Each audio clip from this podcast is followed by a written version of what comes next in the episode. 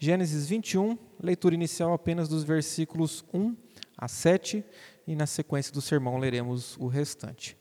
Visitou o Senhor a Sara, como lhe dissera, e o Senhor cumpriu o que havia prometido.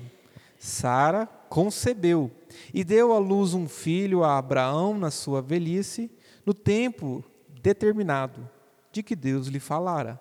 Ao filho que lhe nasceu, que Sara lhe dera luz, pôs Abraão o nome de Isaque.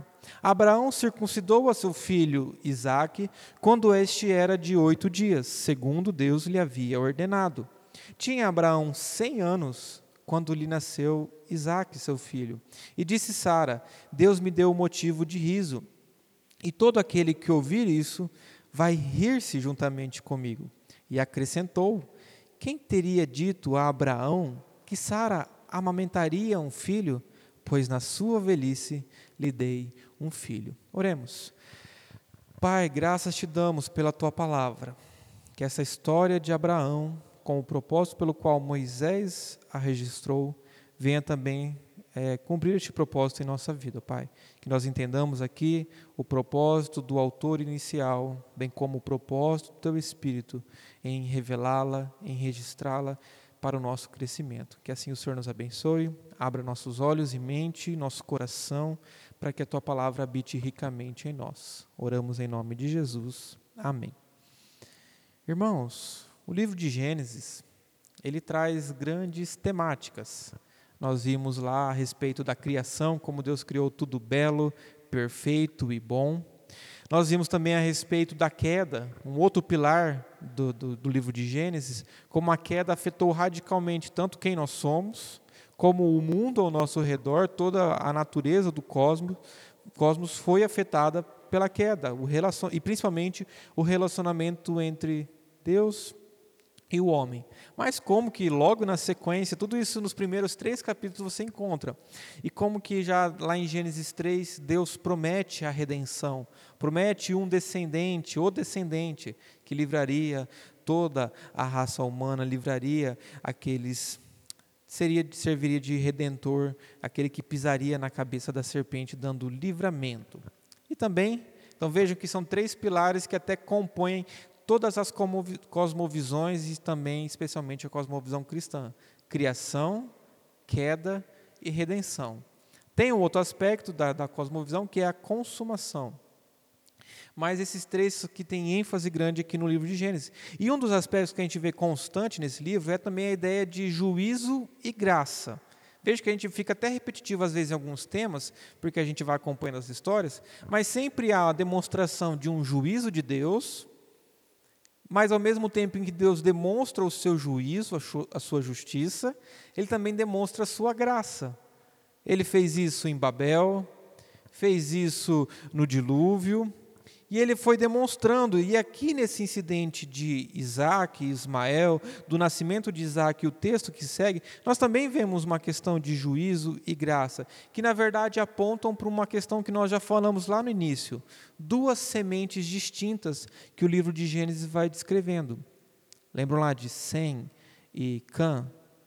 E a descendência da mulher e a descendência da serpente? Algo que é constante desde o início do livro de Gênesis que sempre mostra um remanescente fiel, que cultua Deus, que adora Deus, mas também um a descendência daqueles que desonram a Deus, daqueles que vivem longe de Deus, que não guardam o culto verdadeiro e não vivem para honrar a Deus. Então, sempre essas duas sementes de pessoas que amam a Deus e pessoas que não amam a Deus. E por causa dessa divisão das sementes, o que, que acontece? Conflito, lutas, inveja de Abel sobre o seu, de, de a inveja sobre Abel, a inveja de Cã sobre Abel, a inveja do, de um sobre o outro, né? aqui a inveja de Ismael sobre Isaac. Então, um conflito constante entre as duas sementes que ficam lutando, mas que caminham para a culminação em Cristo Jesus. Então, vejam, se a gente pudesse dar um tema, eu fiquei pensando num tema para mensagem, é difícil às vezes dar tema, mas um tema que poderia resumir a, todo esse capítulo 21 é a história da redenção motivo de alegria ou de piada? E a grande questão desse, desse capítulo, e a, a ênfase que está na ideia da alegria, do rio-se. A gente já viu que o nome Isaac significava riso. Justamente, será que as, o que Deus está fazendo na história da redenção é para nós um motivo de nos alegrarmos ou é um motivo de piada?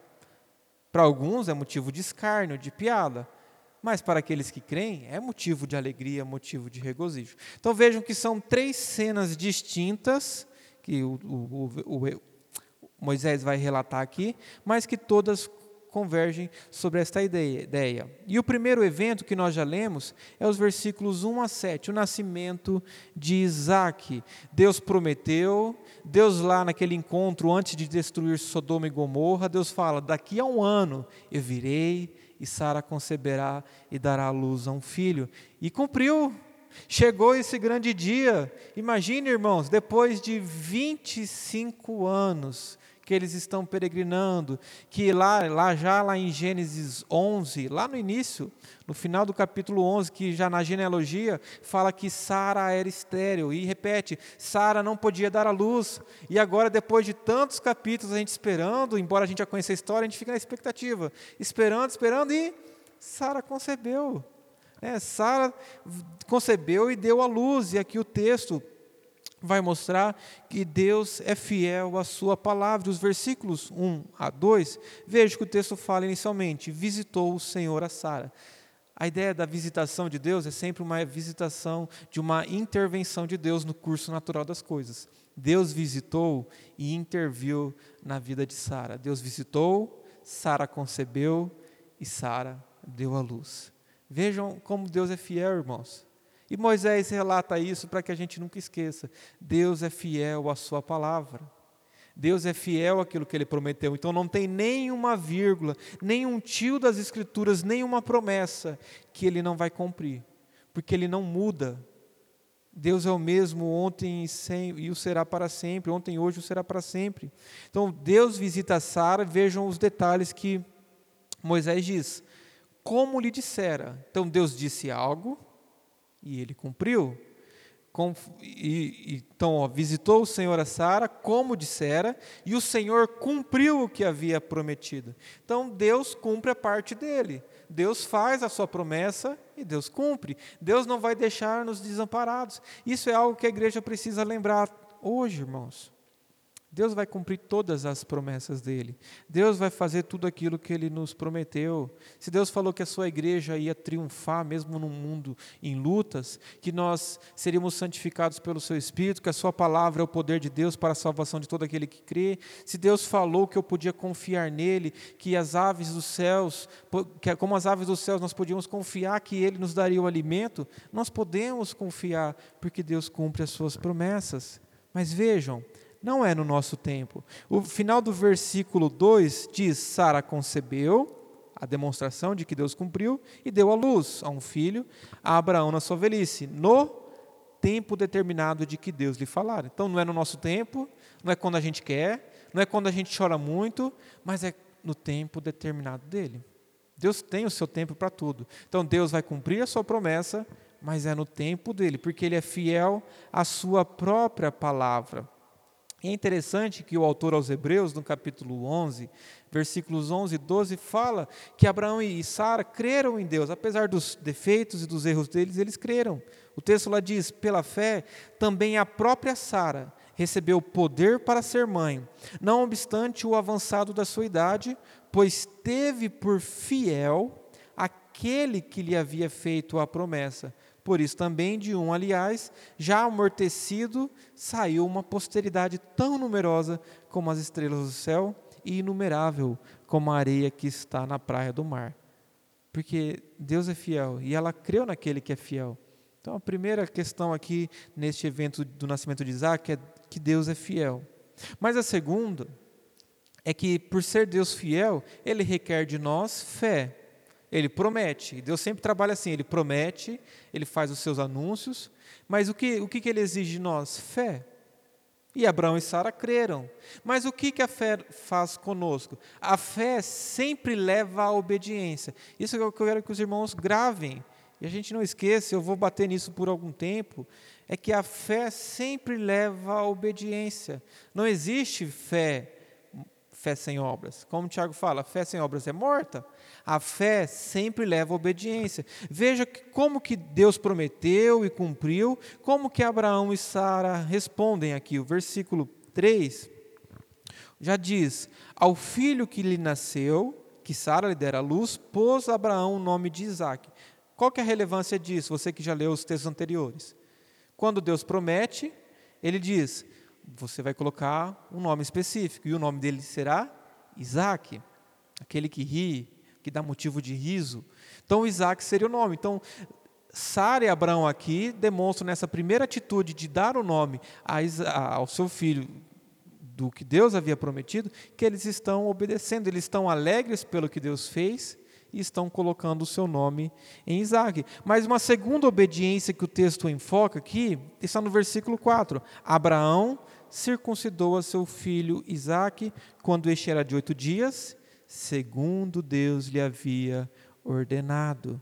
Então, segundo Deus lhe havia ordenado. Então, a fé que Abraão e Sara demonstraram, ela foi, foi comprovada agora pela obediência. Se Abraão e Sara tivessem é, não dado o nome correto, se eles não tivessem aqui é, circuncidado, demonstrariam que eles não tinham fé nas promessas de Deus mesmo Deus intervindo, eles não teriam motivo aqui de crer. Mas o fato é que eles obedeceram, então a fé sempre leva à nossa obediência, a fé ela suscita isso.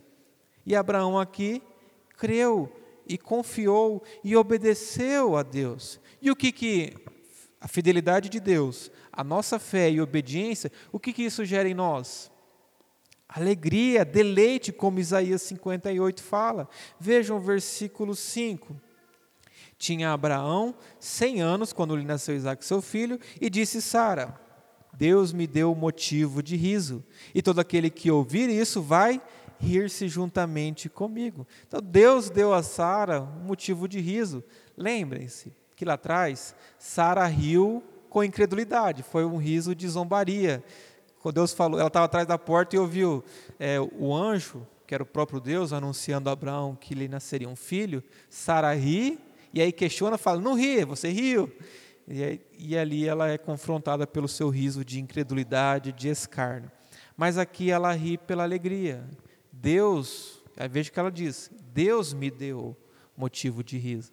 Então, a gente reconhecer a fidelidade de Deus, ter uma vida de fé e obediência, nos faz ter motivos de riso, de alegria, o nosso contentamento com aquilo que Deus está fazendo. E por que que Sara e Abraão estão rindo?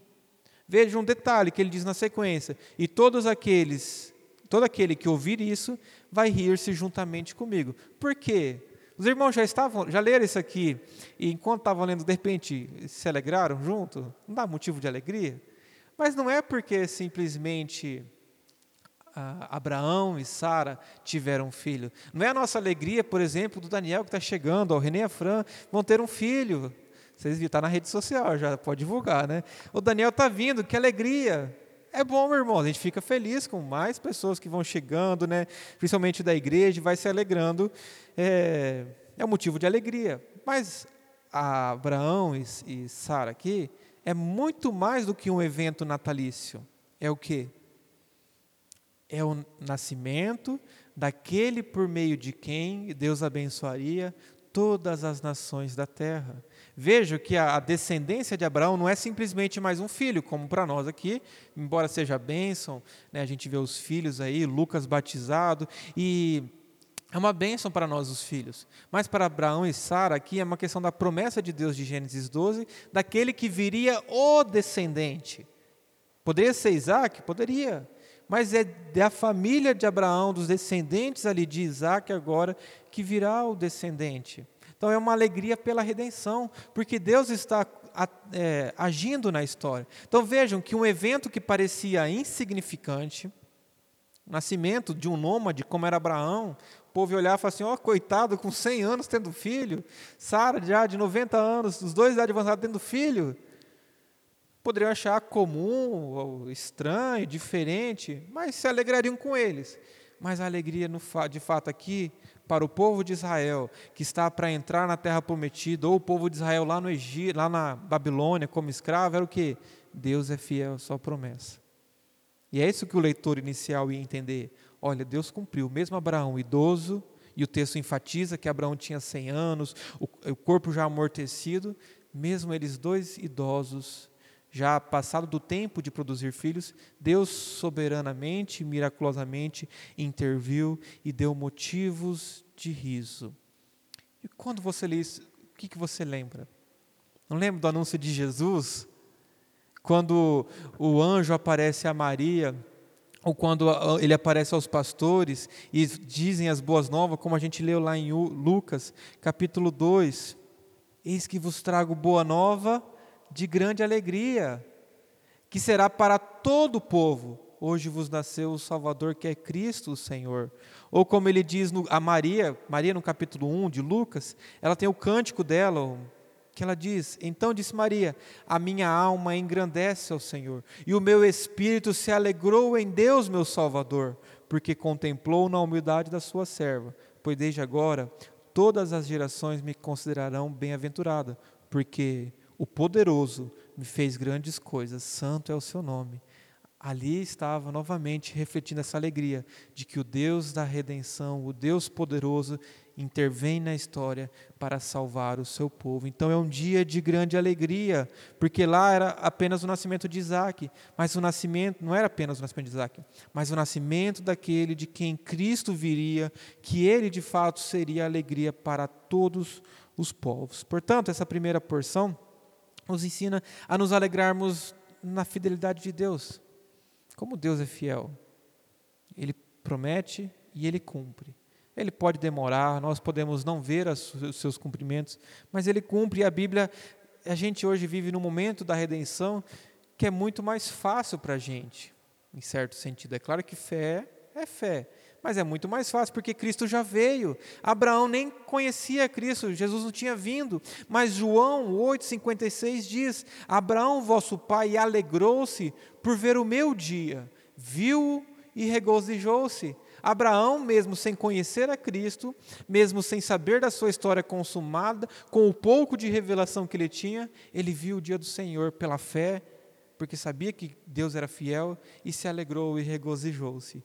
Quanto mais nós na alegria do, da segunda vinda de Cristo.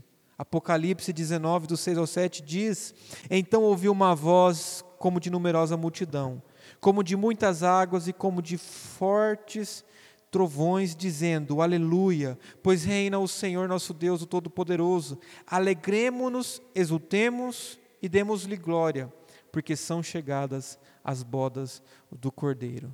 Temos que nos alegrar, porque o Cordeiro veio, o Cordeiro nasceu, morreu, ressuscitou e um dia ele voltará. Você tem essa alegria em Deus?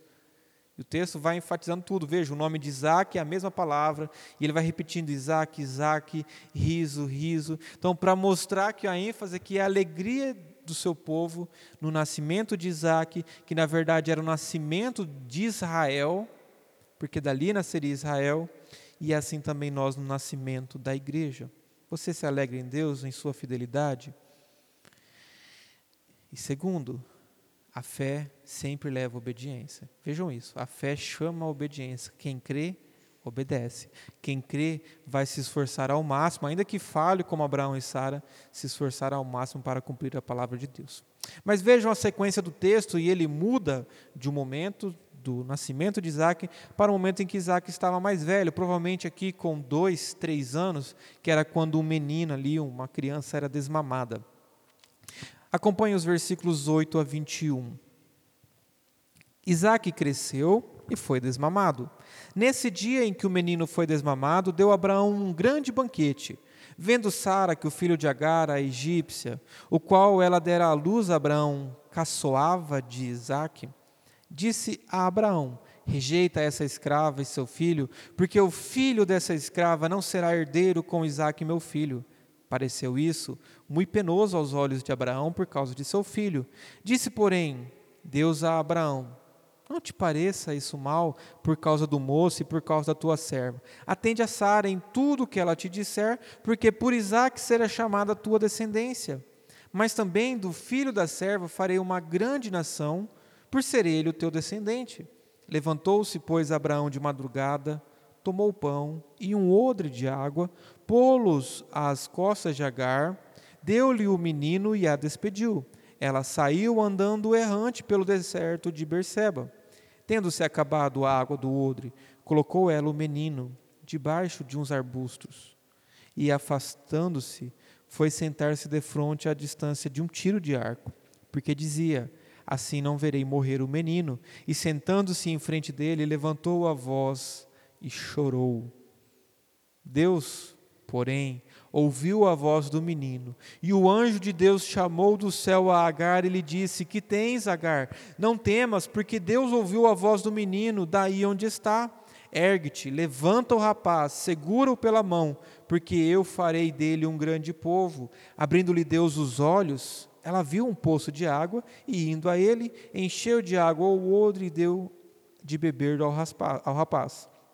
Deus estava com o rapaz, que cresceu, habitou no deserto e se tornou flecheiro.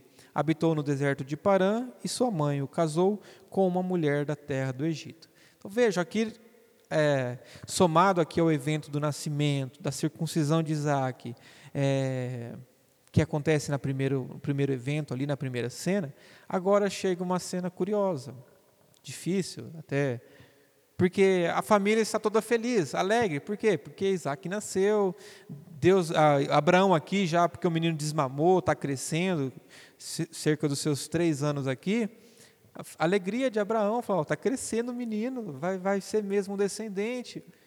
Mas, junto com a família, tinha quem? Agar, vocês lembram? Que é a escrava lá de Sara, com quem Abraão se deitou para ter ali um descendente pelas suas próprias obras. E ali Sara concebeu e deu à luz a Ismael, filho de Abraão, mas aqui, em vez de se alegrar, com Isaac, se alegrar com a família, o que, que ele faz? Ele ri. E aqui o texto vai chamando a nossa atenção, ele ri. Mas como que é o riso dele? É o riso de zombaria. O texto fala, né, que vendo o filho de Agar a egípcia, o qual dera luz a Abraão, vendo Isaac, né, e Sara viu que ele caçoava de Isaac. Aqui a palavra caçoar é a mesma de rir, né, sacar. Então é a mesma palavra para rir, para o nome de Isaac, e aqui esse caçoava. É a mesma raiz, na verdade, da qual deriva todas essas variantes. Mas mostra o quê? Que o, o mesmo, ah, um riso pode ser de alegria pelo que Deus faz, como Sara e Abraão e aqueles que com ele festejavam neste banquete, mas pode ser um riso de zombaria. Ah, esse menininho aí de três anos, será? Olha aí, tão magrinho, quem sabe Isaac precisa ser meio magrinho, meio fraquinho, e ele descendente, ah, eu vou conquistar, eu vou ficar com o direito de herança do meu pai. E Ismael aqui já, quem sabe, cerca de 16 anos, tão mais velho, rindo e caçoando do menino, em vez de se alegrar. E o que, que isso nos mostra aqui? Que Ismael e Agar, eles representam a, a lei, e as obras. Quem veio na aula que Corley deu de manhã, ele tocou bem nesse ponto, e Deus vai casando aí as lições. E a gente viu ali que Gálatas 4 trazem justamente esse paralelo, e é esse texto aqui que eles pegam, que, que o Paulo vai pegar. Porque Agar e seu filho Ismael são um exemplo que das obras da carne, porque Abraão dormiu com Sara para conceber e dar um filho. A tentativa nossa de salvar-nos a nós mesmos por nossas obras e Agar, Ismael mostram isso, o desprezo também pela aliança. Enquanto Sara creu em Deus, acreditou em sua salvação, confiou e mesmo lá velha, ela esperou e Deus deu a ela motivo de riso, deu a ela ali a salvação que ela tanto esperava. Então, Sara e Agar aqui são esses contrastes entre a graça e a lei. Isso está lá em Gálatas 4, versículos 29 a 31. Como, porém, outrora, o que nascera segundo a carne perseguia o que nasceu segundo o Espírito, vejo que Ismael perseguia, não era apenas uma zombação inocente, ah, uma risada, mas era uma perseguição. Então, nasceu segundo a carne, perseguia o que nasceu segundo o Espírito, porque é por Deus, assim também agora. Contudo, o que diz a Escritura? Lança fora a escrava e seu filho, porque de modo algum o filho da escrava será herdeiro com o filho da livre. E assim, irmãos, somos filhos não da escrava e sim da livre. Assim também a descendência de Deus, a igreja, não é filho natural, não é por nós nascermos na igreja, não é porque nós somos de determinada origem ou determinado sangue, determinada família, mas é pela graça de Deus, segundo o Espírito que nos renova. Mas Isaac caçoava disso. Não, isso aí é uma piada, isso aí não é verdade. Mas sabe o que é interessante? Esta palavra que, que é usada para Isaac, que ele zombava do seu irmão, também é usada para os genros de Ló. Lembra quando os genros, Ló adverte os seus genros de que Deus viria destruir a cidade? O que, que fala? Eles achavam que Ló, eles achavam que Ló gracejava com eles, que Ló estava zombando. É a mesma risada do juízo de Deus lá. E em Juízes 16, 25, quando os filisteus têm a Sansão preso, eles o trazem ali na arena, na, onde eles estavam reunidos ali, para que ele os divertisse, para que ele fosse motivo de riso e escárnio para eles. E ali eles zombaram e riram de Sansão, como os genros de Ló também riram. Mas todo, qual que é o destino de todos eles? Tanto aqueles que zombaram de Sansão, como os que zombaram de Ló. Todos eles foram destruídos seja na destruição de Sodoma e Gomorra, seja Sansão, quando Deus recobra suas forças e ele ali derruba aquela coluna e mata todos aqueles filisteus que estavam zombando de Deus, zombando dele e da graça de Deus. E aqui, diante dessa ameaça de, de Ismael, dessa zombaria, o que, que acontece? Sara pede, Abraão, manda embora. Olha aí, está zombando, está perseguindo, está botando em risco. E como que Abraão reage? Não, Sara, Será que Abraão aqui pensou assim, mas e se Isaac morrer? Está novo ainda. Ismael já está maior. A, a, taxa de mortalidade infantil era alta. Mas se Isaac morrer, perecer, vamos deixar como garantia Ismael? E aí quem que. Veja, irmãos, aqui um, um fato interessante, às vezes a, a gente, às vezes não. Os homens devem sempre ouvir as suas esposas. Aqui era, Abraão era o errado. E Sara é o instrumento de Deus para aconselhá-lo, para instruí-lo, e Deus vai falar: Abraão, ouve tua mulher, ouve os conselhos dela. Você pode ser o líder, o cabeça, mas isso não quer dizer que você não deva ouvir e atentar por ela, porque Sara aqui está corrigindo e mostrando que o, o receio de Abraão, o medo de Abraão não era pertinente. Então, um instrumento de Deus aí na vida dos homens. As mulheres são bênção e devem sim é, fazer parte. A submissão envolve essa missão conjunta de trabalhar lado a lado, de serem um instrumento na vida do outro. E aqui, embora o pedido tenha perturbado Abraão, Deus da paz fala: Não, Abraão, faz isso. Esse é o caminho certo como Gálatas vai, vai registrar.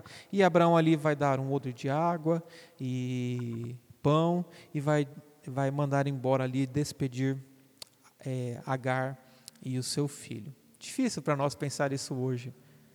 Mas ele ali, Abraão só fez isso por quê? Porque Deus prometeu: Abraão, deixa, eu vou fazer dele uma grande nação porque ele é teu filho ainda. Mesmo que não seja o filho da promessa, aquele que eu havia prometido, ainda assim ele vai ser abençoado só por ser teu filho, só por ser um membro do pacto que eu fiz. Ismael também tinha sido circuncidado. Embora rejeitou o evangelho, zombou contra a palavra de Deus, ainda assim Deus tinha ali algumas bênçãos para a vida dele, ainda que temporárias, ainda que simplesmente uma vida boa. E Deus mostrou a sua bênção sobre Isaac tanto no anjo que aparece a Sara, a Agar, quando o menino estava desfalecido, e ela deixou ele longe para não ver o filho morrer, como que não querendo ouvir os últimos gemidos do filho, ela o deixa lá, mas chorando ali, Deus ouve, intervém e dá uma salvação para eles. Deus ouviu e Deus interviu. Então veja, irmãos, que a a ligação de Ismael aqui com Isaac é que, enquanto Sara e a família se alegrava com a redenção, Ismael e Agar, que lembre-se, Agar também zombava de Sara. Ela não zombava de Sara porque Sara era estéril. Então, Sara e Ismael são um exemplo daqueles que rejeitam o Evangelho, que quando ouvem de Jesus falam: Eu não preciso de Jesus. Jesus é historinha para criança dormir. E essa Bíblia aí não é a palavra de Deus. E ali a gente vê uma rejeição deliberada contra Deus. E só mostra, irmãos, que o nascimento na igreja, assim como o nascimento de Isaac, é um nascimento sobrenatural, é um nascimento pelo Espírito, pela fé, e Deus faz isso. Então Deus, Deus aqui mostra que há um paralelo entre Agar e Sara, Agar sendo a, a tentativa humana de se salvar e Sara a intervenção divina, nos salvamos, como Romanos 9, do 6 a 9 fala. Romanos 9, do 6 ao 9. E não pensemos que a palavra de Deus haja falhado, porque nem todos os de Israel são de fato israelitas, nem por serem descendentes de Abraão são todos os seus filhos, mas em Isaque será chamada a tua descendência, isto é, estes filhos de Deus não são propriamente os da carne, mas devem ser considerados como descendência os filhos da promessa. Porque a palavra da promessa é essa: por esse tempo virei e Sara terá um filho. Nascer na igreja é um nascimento sobrenatural. É Deus quem faz isso. É pela sua graça e pela sua misericórdia. Então vejam, será que nós nos alegramos com o plano da redenção de Deus ou zombamos da sua palavra? Zombamos do que Deus está fazendo, de como Deus tem operado na vida da sua igreja. E por último, os versículos finais nos contam um outro evento que parece totalmente desconexo, mas o versículo 22 já liga ele por esse tempo, no mesmo tempo, naquela ocasião, naquele período, aconteceu um evento para confirmar aquilo que toda a narrativa está mostrando. Veja então versículos 22 a 34. Por esse tempo, Abimeleque Ficol, comandante do seu exército, disseram a Abraão: Deus é contigo em tudo o que fazes. Agora, pois, jura-me aqui por Deus que me não mentirás, nem a meu filho, nem ao meu neto, e sim que usarás comigo e com a terra em que tens habitado, daquela mesma bondade com que eu te tratei. Respondeu Abraão: Juro. Nada obstante, Abraão repreendeu Abimeleque por causa de um poço de água que os servos deste lhe haviam tomado à força. Respondeu-lhe Abimeleque: Não sei quem terá feito isso. Também nada me fizeste saber, nem tampouco ouvir falar disso, senão hoje tomou Abraão ovelhas e bois e deu-os a Abimeleque, e fizeram ambos uma aliança. Pôs Abraão à parte sete cordeiras do rebanho. Perguntou Abimeleque a Abraão: Que significam as sete cordeiras que puseste à parte? Respondeu Abraão: Receberás das de minhas mãos as sete cordeiras, para que sirvam de testemunho de que eu cavei este poço. Por isso se chamou aquele lugar Berseba, porque ali juraram eles ambos. Assim fizeram aliança em Berseba, levantaram-se Abimeleque e Ficol, comandante do seu exército, e voltaram para as terras dos filisteus.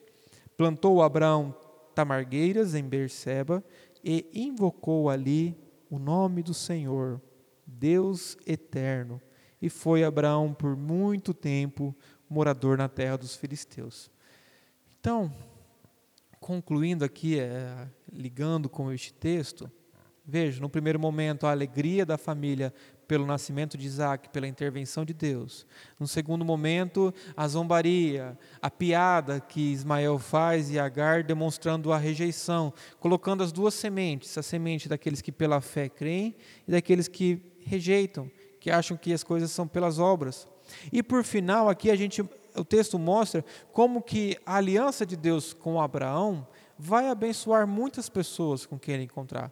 Que Abraão poderia sim fazer alianças com pessoas que não eram cristãs. E aqui é um exemplo. Abraão vai fazer aliança com Abimeleque. E quem que é Abimeleque? Vocês lembram quem que é esse Abimeleque?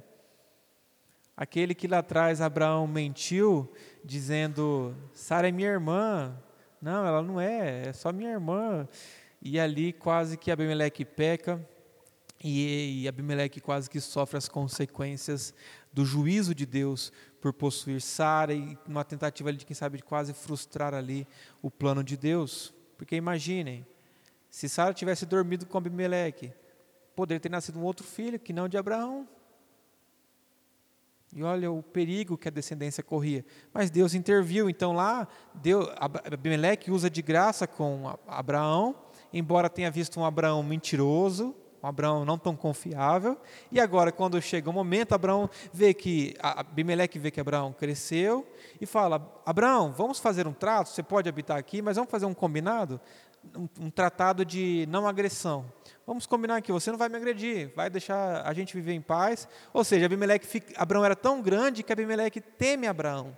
Abimeleque fica com medo do que, que Abraão poderia fazer com ele. E ali Abraão vai pegar aqueles jumentos, as, as ofertas ali, os carneiros, os, todas aqueles, o rebanho, e ofertar e fazer um acordo, ó, eu não vou te agredir. E ali Abraão mostra graça em fazer uma aliança, em ser bênção na vida de Abimeleque, assim como Abimeleque foi na vida dele. Só que Abraão levanta uma questão. Então, Abimeleque, só que tem uma questão. Vocês estão, eu cavei um poço, e esse poço é meu. Seus empregados foram lá achando que eram deles, esse poço é meu. Vamos fazer uma aliança aqui de não agressão, mas você também vai deixar com que ninguém toque nesse poço. E ali eles fizeram um acordo e viveram na perfeita paz. É claro que lá na frente, provavelmente capítulo 26, vai ter um problema com o mesmo poço, com Isaac. Então, os descendentes de Abimeleque não vão ser tão fiéis, não vão ser fiéis à aliança como seu pai. Mas Abraão aqui vai desfrutar de um período de paz. E ali Abimeleque, que reconhece que o Deus é com Abraão, então é interessante a gente olhar e, e ver como Abimeleque diz: Deus é contigo, Abraão. Eu sei que Deus tenha te abençoado, Deus tem concedido graça a você. Veja como que alguém que vive pela fé em obediência a Deus não é reconhecido como alguém problemático, alguém que só dá trabalho, alguém que vive enganando, é tratando mal seus funcionários, é sendo um péssimo empregado, não cumprindo horário, faltando, né, respondendo. Alguém que vive pela fé e obedece a Deus, responde em fé e obediência, e as pessoas dizem: Olha, Deus é contigo. Veja que a mesma expressão vai ser usada com quem? Lá com José no Egito, dizendo: Deus é contigo. É perceptível que a bênção de Deus te acompanha. E ali Abimeleque reconhece que o Deus eterno, Criador dos céus e da terra, que é fiel, estava abençoando Abraão, pois mesmo na velhice lhe deu um filho. E ali fazem aliança e Abraão vive feliz para sempre por um bom tempo. Né, ali a história de Abraão mostra um desejo interessante. Ele teve o filho, Deus cumpriu a sua promessa. o que, que nós devemos lembrar e os irmãos precisam aprender, nós precisamos aprender deste texto. Primeira coisa lá da primeira parte é a alegria pela fidelidade de Deus e a confiança de que Ele é fiel. Deus é fiel, irmãos. Nós temos que crer na palavra dEle. O que Ele promete, nós devemos decorá-la ou inculcar até mesmo nos nossos filhos e em nós, porque nós sabemos que ela é fiel. Se tem algo que pode nos libertar, que pode nos dar esperança, alegria e uma vida de obediência, é a Sua palavra. Então, a fidelidade de Deus à Sua palavra. É diferente de falar Deus é fiel a mim. Ele não é fiel a mim, porque se ele fosse fiel a mim, dependeria da minha fidelidade mas ele é fiel a si mesmo e a sua palavra, pois ela não muda, pois ele é imutável. Então, o Deus fiel é fiel a si mesmo. Deus eterno mantém fidelidade a si mesmo. Como que a fé e a obediência seguem? Segundo, cuidado que às vezes é tanto um alerta como uma segurança em Deus. Nós não podemos roubar do evangelho. Cuidado, a gente não pode tomar. Nossa alegria deve ser pela redenção de Deus, pelas almas convertidas, por cada pecador que se arrepende. Mas também é um conforto por saber que, mesmo aqueles que zombam da fé, que fazem algumas carreatas expondo é, Cristo, fazendo algumas humilhações ao Evangelho, à palavra, ridicularizando a nossa fé, esses que zombam hoje, um dia Deus vai rir-se deles. Porque a, ou você se alegra com Deus hoje e com a sua salvação, ou Deus irá executar o seu juízo sobre aqueles que o negam.